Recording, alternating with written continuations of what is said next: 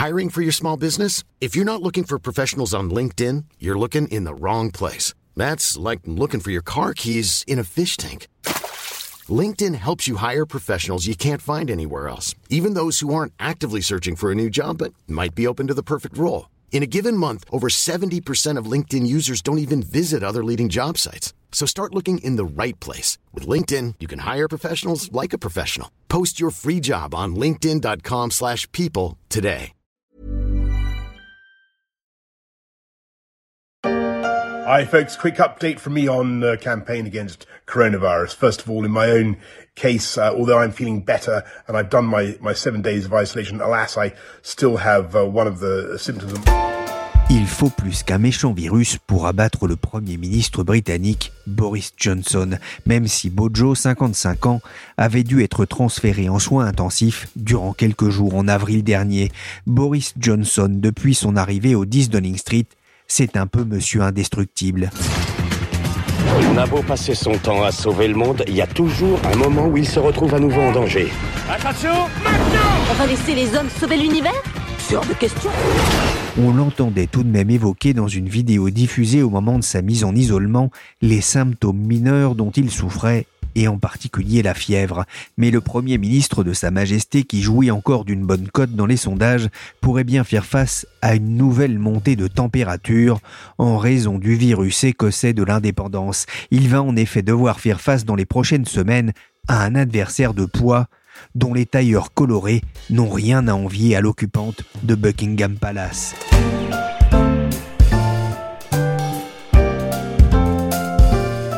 Je suis Pierrick Fay, vous écoutez La Story, le podcast d'actualité des échos, et je vous propose de partir à la rencontre de Nicola Sturgeon, la femme qui pourrait faire trembler Boris Johnson. Elle aura bientôt 52 ans et occupe depuis six ans le poste de première ministre d'Écosse.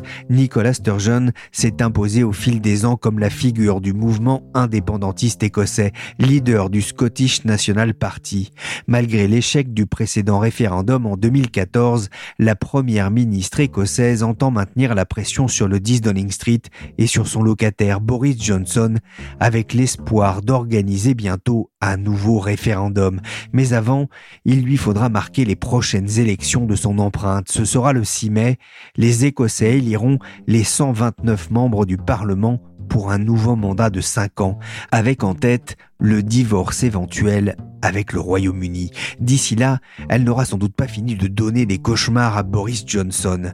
Alexandre Kounis, correspondant des Échos à Londres, s'est penché dans une enquête pour le journal sur le parcours de cette femme de caractère et de conviction, tombée toute petite dans la marmite de l'indépendance écossaise. Alors Nicolas Sturgeon, c'est la femme, Pierrick, qui incarne à, elle seule la poussée de fièvre euh, indépendantiste en Écosse et aussi euh, du même coup le risque d'explosion qui menace euh, actuellement le, Royaume-Uni. Il y a des, élections législatives le, 6 mai prochain qui doivent permettre de, renouveler le, Parlement d'Édimbourg et à quelques semaines de cette échéance-là, elle peut se targuer d'être devenue la, bête noire de Boris Johnson. C'est elle qui porte sur ses épaules tout le processus d'indépendance écossais et le Daily Mail euh, qui euh, a souvent la dent dure, a un jour titré en une que c'était la femme la plus dangereuse de Grande-Bretagne. L'accusation n'a jamais été euh, aussi vraie. Ouais, elle a un long passé nationaliste. Oui, on peut dire que l'indépendance, pour elle, c'est la cause de toute une vie. Non seulement elle adhère au SNP, le Scottish National Party, dès l'âge de, 16 ans, alors qu'elle est encore à l'école, mais elle décroche son premier mandat de député au tout nouveau Parlement écossais en 99, autrement dit l'année même où, sous l'impulsion de Tony Blair, le Royaume-Uni commence à être euh, décentralisé. Pour en arriver là, elle sera remontée six fois euh, sur le ring en sept ans et aura essuyé euh, autant d'échecs.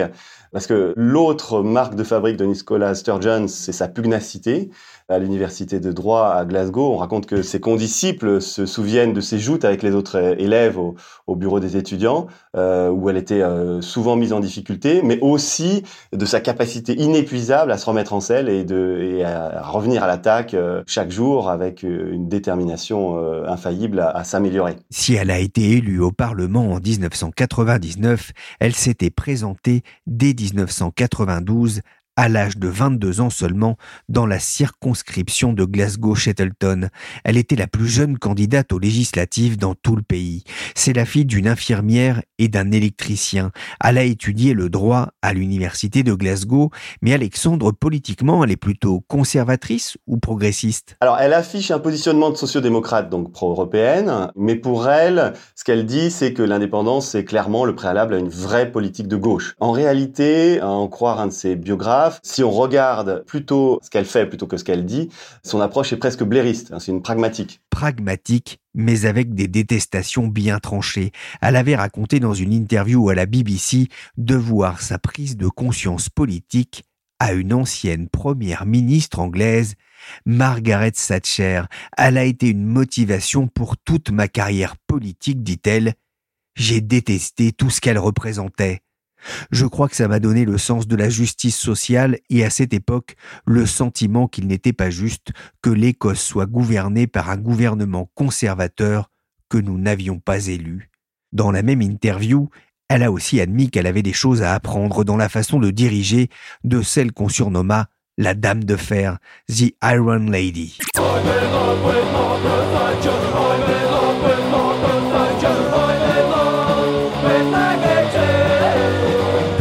Nicolas Sturgeon aura-t-elle droit à une chanson à sa gloire à la façon du groupe punk de Burnley, les Not Sensibles? Mais si elle n'a pas encore eu la longévité de Margaret Thatcher, elle est en train de se faire un nom parfois redouté jusqu'à Londres. Alexandre, on le disait, elle est première ministre de l'Écosse depuis novembre 2014 pour qu'on comprenne bien quelles sont ses attributions par rapport au premier ministre anglais et quel est son bilan? Alors, la santé notamment, dont on a beaucoup parlé euh, ces derniers temps euh, avec la pandémie, mais aussi les transports et l'éducation qui sont aussi des compétences euh, décentralisées. La pandémie en particulier lui donne euh, depuis un, an euh, l'occasion de se démarquer de Londres en faisant entendre sa propre petite musique par rapport à Westminster et de montrer euh, qu'elle fait mieux que Boris Johnson, tant en termes de prudence que de rigueur. ou de capacité à décider et à anticiper. Et avec un bon bilan, hein, si on regarde la date par exemple du 6 avril, il y avait zéro mort en Écosse et seulement 148 nouveaux cas liée à la pandémie. elle jouit d'une bonne image auprès des Écossais? Alors oui, très bonne, grâce justement à sa rigueur, euh, son efficacité, son style aussi, euh, un peu Madame Tout le Monde, très proche euh, des Écossais. Même si une récente guerre ouverte avec son prédécesseur et mentor Alex Solmond est venue ces dernières semaines l'écorner. Mais si on regarde les, les sondages, 61% des Écossais pensent par exemple qu'elle a bien géré la crise sanitaire en Écosse, alors que seulement 22% d'entre eux ont une bonne opinion de la manière dont Johnson l'a négocié en Angleterre.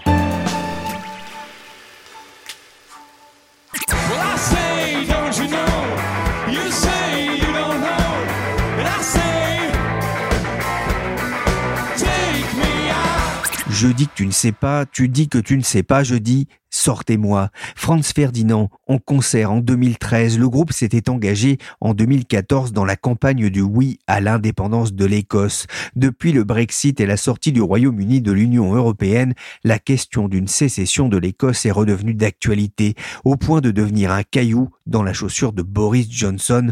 Au fait, Alexandre, petite question linguistique, ça donne quoi cette expression en anglais? Alors on dit to have a people in the shoe, ça se dit aussi. C'est vrai que c'est ce qu'elle est hein, pour Boris Johnson puisque le, principal défi du Premier ministre, euh, en dehors de la pandémie actuelle, hein, c'est de convaincre les Écossais que l'Union est une bonne chose pour eux. Hein. Il, y sera sans doute aidé par euh, le succès de la campagne de vaccination, mais euh, les arguments euh, ensuite euh, sont pas évidents à, trouver. Ouais, elle représente, hein, vous le disiez aujourd'hui, le principal défi posé à Boris Johnson. Quels sont ses rapports justement avec le Premier ministre anglais? Alors mauvais, on peut dire. Euh, on peut dire que ces deux-là, ils partiront pas en vacances ensemble.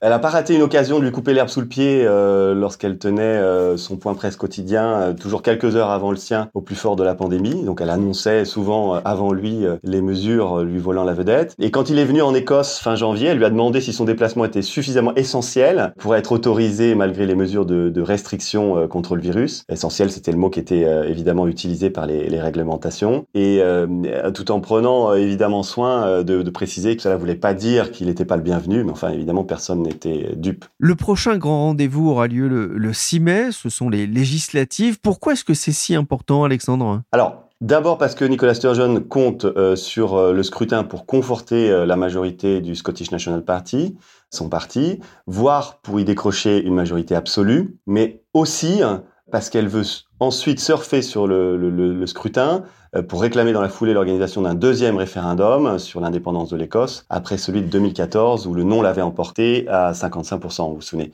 Quitte à forcer la main à Boris Johnson, qui a déjà prévenu qu'il voulait pas en entendre parler. Pour beaucoup, l'espoir repose à présent sur un projet d'indépendance porté par la première ministre écossaise Nicola Sturgeon.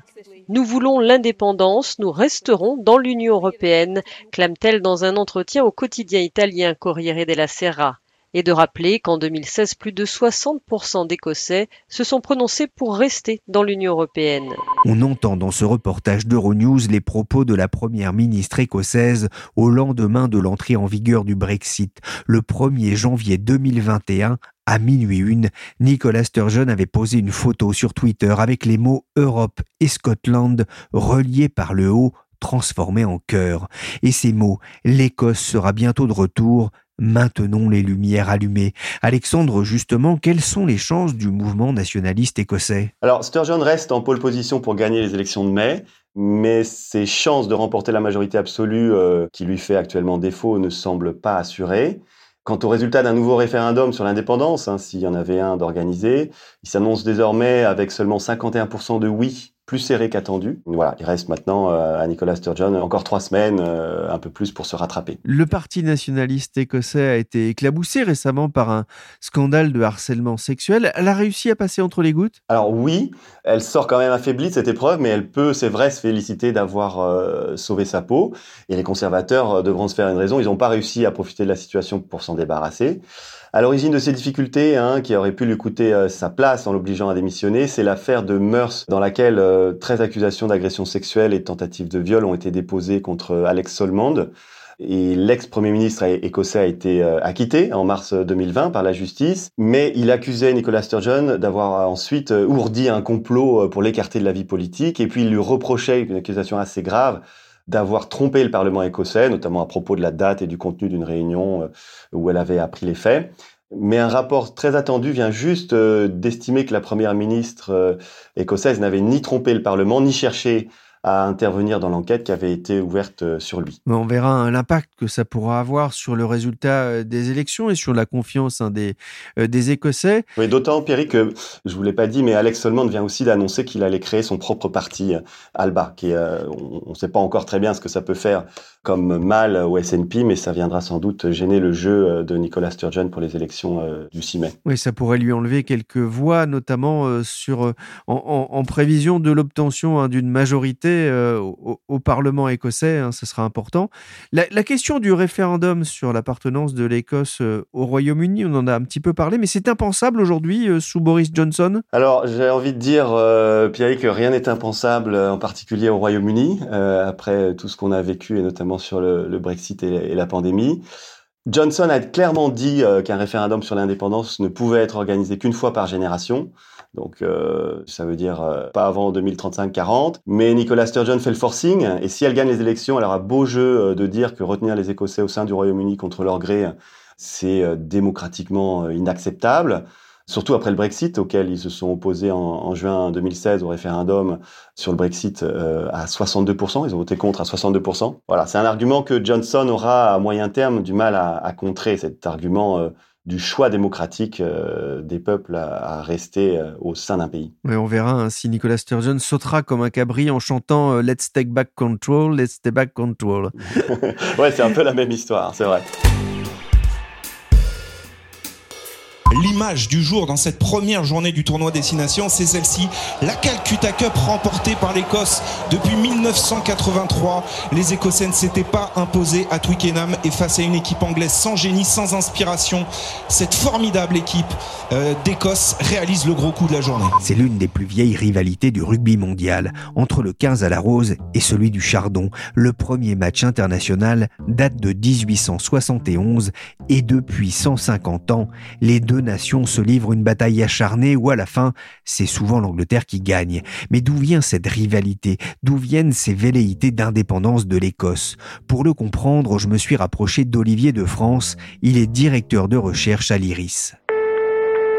Bonjour Olivier de France. Bonjour. Pour comprendre la situation actuelle, hein, ces relations entre euh, l'Écosse et, et l'Angleterre, il faut peut-être revenir un peu plus tôt dans l'histoire.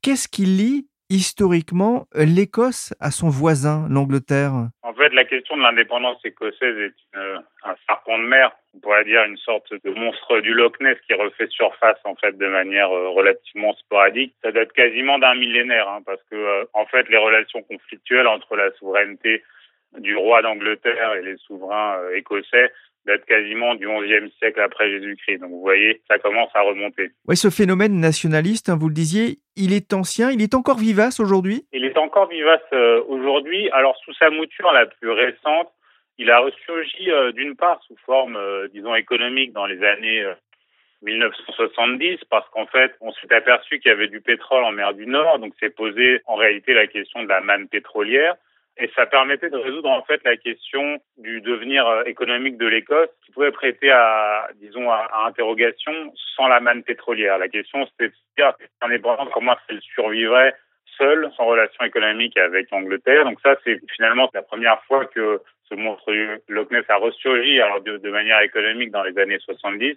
Et puis du point de vue politique, ça a véritablement été au tournant du siècle à partir de 1997-1998 avec le Parti travailliste euh, écossais au moment où la question de la dévolution a été posée vers un parlement autonome euh, écossais, qui était en fait un retour de l'histoire, hein, parce que la première dévolution avait eu lieu en fait au XVIIIe siècle, au début du XIXe siècle. Donc euh, la dévolution en retour n'a eu lieu qu'au tournant du siècle. Donc euh, en fait, le nouveau Parlement écossais a été créé en 1999. Une petite explication du terme d'évolution s'impose. Il s'agit ici du transfert du pouvoir de décision en matière économique, sociale et culturelle du Parlement anglais vers le Parlement écossais élu au suffrage universel. C'est le fruit de la réforme décentralisatrice engagée depuis 1999, réforme qui porte le nom de dévolution.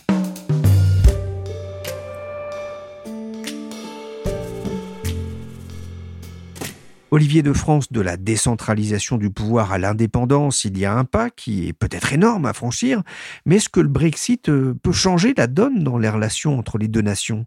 Le Brexit, c'est quelque chose qui a vraiment modifié la donne, dans la mesure où euh, vous savez que bon, un référendum sur euh, l'indépendance de l'Écosse avait lieu en 2014 et qui à l'époque en fait devait donner lieu à un consensus générationnel en réalité. Donc normalement la question ne devait plus se poser pour une génération, c'est ce que David Cameron avait déclaré à l'époque ministre britannique. Et le Brexit, en fait, euh, a donné l'impression aux Écossais qu'ils étaient sortis de l'Union européenne contre leur gré, puisque vous savez que l'Écosse a voté à 62% pour rester dans l'Union européenne. Et donc a donné l'impression aux Écossais qu'ils n'avaient pas la souveraineté sur leur propre avenir, en réalité. De la même manière que dans les années 70, les Écossais avaient l'impression de ne pas avoir la souveraineté sur leurs propres ressources économiques et sur la manne pétrolière, puisqu'ils avaient l'impression que ça profitait principalement à l'Angleterre. Et euh, donc effectivement, à la fois du point de vue économique dans les années 70 et du point de vue politique avec le Brexit, les Écossais ont l'impression que les choix cruciaux euh, dont dépendent leur futur sont pris en réalité à Westminster et pas en Écosse. Est-ce que l'Écosse aujourd'hui vous semble prête à prendre le chemin de l'indépendance? Ça, c'est une question un peu compliquée parce que elle dépend beaucoup, euh, bah, comme toujours, hein, des luttes intestines et de la politique intérieure euh, écossaise. Bon, notamment ces derniers jours, il y a eu de, de nombreux soubresauts entre Alex Salmond et euh, Nicola Sturgeon, la première ministre euh, britannique. Des, bon, ça s'est fait à fleuret plus ou moins moucheté. Mais euh, donc Alex Salmond a créé un nouveau parti qui est pro-indépendantiste et donc l'idée c'est que au final tous ces différents votes s'agrègent et contribuent à la cause indépendantiste en Écosse. Mais ça dépend d'une part de la manière dont le compromis et le consensus va réussir à émerger en Écosse elle-même et d'autre part ça dépend toujours du pouvoir de Westminster où vous avez aujourd'hui à Downing Street un Premier ministre qui est opposé de manière tout à fait monolithique et tout à fait ferme à la question d'un nouveau référendum. Donc euh, vous voyez, il y a à la fois des variables intérieures, des variables extérieures, sans parler bien sûr de l'influence de l'Union européenne et de Bruxelles qui tente en fait et qui a tenté pendant toute la question du Brexit de ne pas justement s'immiscer dans ce débat parce qu'il est potentiellement explosif et pourrait faire tache d'huile à ailleurs en Europe, notamment euh, penser par exemple à la question catalane ou de, ou de Gibraltar. Oui, ça veut dire qu'aujourd'hui, euh, Édimbourg finalement n'a pas grand-chose à attendre de Bruxelles? Pour l'instant, je dirais effectivement qu'Édimbourg n'a pas grand-chose à attendre euh, de, de, Bruxelles. Parce qu'imaginez que Bruxelles euh, intervienne dans la politique intérieure du euh, Royaume-Uni, surtout à une époque où les tensions sont nombreuses sur la question des exportations de vaccins, ça risque de provoquer une véritable déflagration politique au Royaume-Uni et on critiquerait Bruxelles de toutes parts. Pensez par exemple à ce qui s'est passé en janvier lorsque Bruxelles a annoncé de manière relativement maladroite euh, vouloir contrôler les exportations de vaccins entre la République d'Irlande et l'Irlande du Nord, donc à la frontière du marché unique. Et donc euh, réinstituer une frontière entre les deux Irlandes. En fait, euh, le Royaume-Uni a considéré qu'il s'agissait là, d'une part, disons, d'un retour sur les promesses européennes de ne pas passer sous l'épée noire l'accord du vendredi saint, et en plus une intervention dans les affaires intérieures britanniques, puisqu'en fait, à cause du Brexit, vous avez des contrôles douaniers entre disons la Grande-Bretagne et l'Irlande du Nord, donc euh, en fait dans, la mer d'Irlande. Donc c'est un sujet qui est potentiellement explosif à la fois du point de vue national au Royaume-Uni, mais aussi européen, avec d'autres États comme l'Espagne, qui ont à gérer des, des velléités indépendantistes euh, en Catalogne. Il faudrait un, un raz-de-marée euh, nationaliste aux élections pour que Londres euh, infléchisse sa, sa, position et organise un, un nouveau référendum? Bon, malheureusement, j'ai pas de boule de cristal. Je ne sais même pas si ça serait suffisant. Bon, en effet, ça permettrait, en tout cas du point de vue politique, de réinsister euh, sur la question de l'indépendance écossaise en aval du vote sur le Brexit et non en amont. Donc, il y aurait clairement des munitions. Mais euh, bon, il faut savoir que malgré tout, euh, si vous voulez, en dernier ressort, la décision vient de Londres. Donc il faudrait que la, la situation politique devienne euh, tout à fait intenable pour que Londres donne son accord à un, un second référendum. Surtout que dans les sondages les plus récents, on a l'impression que la proportion de 2014 où en fait vous aviez euh, à peu près 44% des gens qui avaient voté pour l'indépendance et 52% des gens qui avaient voté contre, est plus ou moins en train de s'inverser et, et, notamment à cause du Brexit, notamment parce que les Écossais ont l'impression que leur futur n'est pas entre leurs mains. Euh, et donc c'est un vrai risque politique beaucoup plus important aujourd'hui de donner à l'Écosse un second référendum d'indépendance que ça ne l'était sous David Cameron en 2014. En fait, il avait été mis d'accord en 2012 pour un référendum d'indépendance qui a eu lieu en 2014 mais les risques politiques étaient un tout petit peu moins élevés parce que les proportions à l'époque étaient majoritairement en faveur du maintien de l'Écosse dans le Royaume-Uni. Merci Olivier De France, directeur de recherche à l'IRIS et responsable du programme Europe. Et merci à Alexandre Kounis, correspondant des Échos à Londres. La story s'est terminée pour aujourd'hui. Cette émission a été réalisée par Willy chargé de production et d'édition Michel Varnet. Pour retrouver les enquêtes et analyses des Échos et le suivi des élections en Écosse, rendez-vous sur leséchos.fr.